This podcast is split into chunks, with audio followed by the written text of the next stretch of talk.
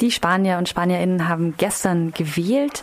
Das Ergebnis ist leicht überraschend, äh, vor allen Dingen der relativ klare Zuwachs der PSOE, der Sozialdemokraten, Sozialistischen Partei.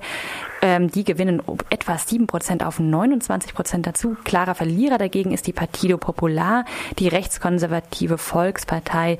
Die verliert etwa die Hälfte ihrer Stimmen und landet bei 17 Prozent. Am Telefon ist jetzt Ralf Streck, unser Korrespondent in Spanien. Guten Morgen erst einmal. Ja, guten Morgen.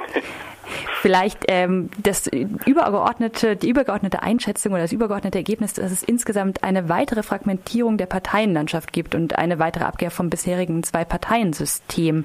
Ähm, das scheint mir sozusagen das eindrücklichste Ergebnis zu sein. Das rechte Lager gewinnt, äh, nicht hinzu, verliert. Allerdings äh, wird der klare Verlust der PP durch den deutlichen Gewinn der ja, rechtsextremen Vox-Partei mehr oder weniger ausgeglichen. Ja, wir haben aber im Prinzip, äh, also zum einen zur Einschätzung vom Anfang, es ist eigentlich nicht überraschend, das Wahlergebnis. Ich meine, wer äh, meinen Artikel da bei Telepolis oder Durch Deutschland gelesen hat, äh, hat eigentlich genau das Ergebnis gekriegt, dass es vorhersagbar war. Äh, wenn andere Leute andere, äh, andere Voraussagen gemacht haben, dann ist es deren Problem, weil sie die Lage irgendwie nicht richtig sehen. Es war klar, dass, ähm, dass die PSOE klar gewinnen wird, weil sie ähm, ähm, ja, eine, eine klare Wahlpropaganda ähm, gemacht hat, mit ähm, so eine ähm, sinnvolle Wahl zu machen, also sie zu stärken gegenüber diesem bösen Wolf, der da kommt von rechts außen, nämlich Vox. Und dieses ähm, diese Propaganda hat gut gezogen, ähm, weil die Rechte, die sich ja, wenn man sich das genauer anguckt, dann hat sich ja in den Blöcken relativ wenig getan, sondern die Rechte hat sich nur aufgespalten von früher einer Partei, nämlich die, äh, du nennst die rechte, rechtskonservative Volkspartei. Das ist eine postfaschistische Partei, die sich nie von der Diktatur distanziert hat. Und die hat sich jetzt nur aufgegliedert in drei verschiedene Einzelparteien. Und das ist halt das Problem im spanischen Wahlrecht, dass, äh, dass sehr stark äh, Parteien äh, bevorzugt, die stark sind. Und weil die sich aufgespalten haben in drei Parteien, haben sie jetzt zwar genau fast genauso viele Wähler wie vorher auch, nämlich ungefähr 11,1, 11,2 Millionen. Nur durch diese Aufspaltung gehen ihnen viele Sitze verloren. Deswegen haben sie keine Chance, irgendwie in Spanien jetzt zu regieren. Und ähm, das war zum Beispiel 2011 noch anders. Da gab es eben nur diese postfaschistische Volkspartei und die haben damals noch gut 43 Prozent gekriegt. Darunter sind jetzt diese drei Parteien äh, leicht zurückgefallen. Also man sieht, in diesen Blöcken hat sich fast nichts getan, weil die Zugewinne der, der PSOE gingen vor allen Dingen auch auf Kosten von äh, der Linkspartei Podemos, die sich halt äh, nicht mehr sonderlich klar als Hoffnungsträger für einen Umschwung positionieren kann. Und deswegen wählen die, die Leute dann doch lieber ähm, auf, aufgrund auch der Kenntnis des Wahlrechts, dass eben große Parteien deutlich mehr Sitze einfahren, äh, dann lieber das sozialdemokratische Original. Und Ralf, das ist so, ähm, ja. Neben dem äh, ja, Parteigeklüngel, was es ja immer gibt, welches waren denn die, die Themen, die im Wahlkampf eine wichtige Rolle gespielt haben? Die Themen, die, wenn man es ausgeht von, von rechts, dann ähm, dann war das zentrale Thema, aber auch von der von den Sozialdemokraten das zentrale Thema dieser Wahl natürlich immer Katalonien. Katalonien, Katalonien, Katalonien, Katalonien. Die Rechten, die wollten natürlich äh, mit ihrer klaren Ansage von wegen, ähm, es wird keine Zugeständnisse, Zugeständnisse geben, wenn wir drankommen, dann werden wir ähm, noch viel härter mit Katalonien umgehen. Da haben sich die drei Rechtsparteien äh, einen regelrechten Wettkampf geliefert darüber, wer härter damit umgeht. Also die Vox wollten die, die Regionalregierung Katalonien ganz auflösen.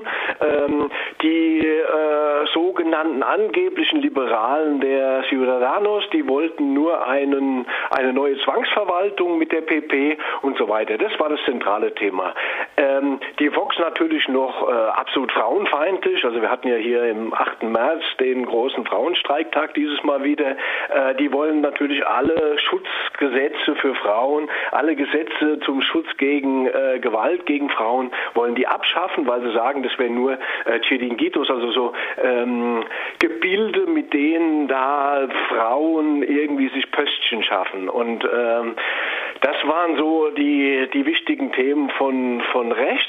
Von links wurde so ein bisschen versucht, äh, hat auch funktioniert, dass sich der Pedro Sanchez mit Podemos zusammen so ein bisschen versucht hat, äh, sozialdemokratisch Soziale zu geben. Er hat in den letzten Wochen im Wahlkampf praktisch ein Dekret nach dem anderen beschlossen, ähm, um noch so ein paar Zugeständnisse in sozialen Fragen den Wählern zu machen, damit sie auch einen kleinen Anreiz haben, äh, die die PSOE oder Podemos zu wählen, weil ähm, in neun Monaten zuvor ist kaum was passiert und erst als dann die Neuwahlen ausgerufen wurden, äh, wurde per Dekret plötzlich noch so ein bisschen was beschlossen, äh, einen leichteren Schutz gegen Mieterhöhung. Ähm, äh, an, an solchen Ecken wurde noch ein bisschen was gedreht. Also, aber die zentrale Frage dieses ganzen Wahlkampfs war äh, Katalonien und wird es auch weiter bleiben, weil letztlich hängt ja auch wahrscheinlich eine Regierungsbildung wieder von Katalonien ab. Ist denn auch für die Vox-Partei Katalonien tatsächlich der Katalysator gewesen, der sie jetzt ähm, aus dem Stand mehr oder weniger auf 10 Prozent gebracht hat? Oder gab es dann noch andere Themen oder Gründe, warum die Menschen zu dann doch relativ großen Teilen diese rechtsextreme Partei gewählt haben? Äh, da kommt natürlich noch dazu, was immer die äh, so eine Faschistoide, die zum Teil wirklich, wirklich zum Teil eine Nazi-Partei, also Leute, die die aufstellen wollten ähm, oder aufgestellt haben, sind zum Teil effektiv Nazis, die auch die Nürnberger Prozesse rückgängig machen wollen, die den, die Shoah leugnen, ähm, die kommen natürlich auch immer mit der Einwanderungsfrage. Also die, die versuchen natürlich immer die Frage von Flüchtlingen und Einwanderern hochzuziehen, was zum Teil auch ganz gut funktioniert. Das kann man äh, zum Beispiel sehen in ihrer Hochburg, äh, Fox-Hochburg El Ejido. Das ist da unten in, ähm, im Süden, ähm, wo diese Plastikplanen ein Meer bilden und unsere, also die deutschen äh, ähm, Früchte und äh, Gemüse zum großen Teil herkommt. Äh, in El Ejido hat die Vox, äh, ich habe jetzt nicht genau geguckt, was sie diesmal gekriegt haben, aber so äh, in dem Bereich von 30 bis 40 Prozent. Äh, da gibt es eine hohe Zahl von Einwanderern, allein deswegen, weil die Menschen, die Spanier, die da unten leben, diese Jobs in den Gewächshäusern, wo es eine unglaubliche Luftfeuchtigkeit und bis zu 50 Grad hat, gar nicht machen wollen. Äh, trotzdem zieht dort die Propaganda, dass äh, die von woanders herkommen und die Arbeitsplätze wegnehmen. Und mit so einer Geschichte können die natürlich aufpunkten, aber halt auch nur begrenzt, wie sich jetzt gezeigt hat. Die hatten ja ein deutlich besseres Ergebnis erwartet, als sie tatsächlich gekriegt haben. Einige äh, Prognosen hatten ihnen ja bis zu 50 Sitze vorhergesagt, die haben jetzt 24 gekriegt. Äh, ist doch ähm, ein relativ bescheidenes Ergebnis, wenn man es zum Beispiel auch mal vergleicht mit der Front National in, in, in Frankreich. Wir würden jetzt gerne noch mal auf das linke Lager schauen. Die Partei Podemos, man hat ja gehofft, dass sie die Politik erneuert und sie hat bei der Parlamentswahl 2016 noch 21 Prozent der Stimmen bekommen, jetzt nur noch 14. Was ist da passiert? Äh, ich hatte es vorhin schon mal so ganz kurz angesprochen, Podemos hat je, äh, jegliche Glaubwürdigkeit, äh, eine wirkliche Veränderung ähm, durchführen zu können, verloren und auch praktisch jede Hoffnung darin, dass sie das tatsächlich wollen. Ähm, man muss ja nur sehen, also wie sich diese Partei in vier Jahren äh, mehr als sozialdemokratisiert hat. Ähm, von einst äh, dem großen Slogan, äh, wir werden gegen die Kaste vorgehen und das Regime von 1978, also die ähm, das da, die damalige Verfassung, die eine Monarchie zementiert hat in Spanien, also eine Monarchie, die von Diktator Francos Gnaden ähm, äh, gekommen ist, dass man die ähm, beseitigen will. Und davon ist nichts mehr übrig. Also mittlerweile ähm, hat die hat die Podemos-Partei so einen pragmatischen Kurs als Mehrheitsbeschaffer für die äh, für die Sozialdemokratie eingeschlagen, dass ähm, für viele Menschen, die sich irgendwie links sehen, diese Partei äh, immer unwählbarer wird. Ähm, das hat auch damit zu tun, dass viele Elemente, die einst so als Veränderung gestanden haben, wie Basisdemokratie, dass die äh, Basis äh, über zentrale Entscheidungen mit abstimmen kann, dass die weitgehend ausgehebelt wurde, dass man äh, innerhalb von Podemos mittlerweile nicht mehr die Kandidaten bestimmen kann, sondern Pablo Iglesias äh, als Chef. Ähm, die zum Beispiel nur noch Wahllisten aufstellten. Die Leute können nur noch die von ihm äh, aufgestellte Wahlliste absegnen. Und äh, das zeigt alles nicht mehr an, dass man es da mit einer Partei zu tun hat, die wirkliche Veränderungen will, sondern ja, man ist halt an äh, die Fleischtöpfe rangekommen. Dann gab es so ein paar kleinere Skandale der Partei noch, dass also, äh, der Parteichef sich mit seiner Freundin dann ähm, so eine kleine Villa im Umland von Madrid geleistet hat und so. Das macht auch nicht gerade glaubwürdig als, als, als Linker. Äh, und das hat die Partei halt hart bezahlt. Und da muss sie sich, wenn sie wirklich ähm, wieder Stimmen erhalten will, äh, deutlich anderen, äh, anderes Profil zulegen. Bereits bei der letzten Parlamentswahl 2016 hat es ja lange gedauert, bis überhaupt eine Regierung stand, weil die ähm, ja die Lage ähnlich stark oder schwach waren und es keine ganz klare Mehrheit gab.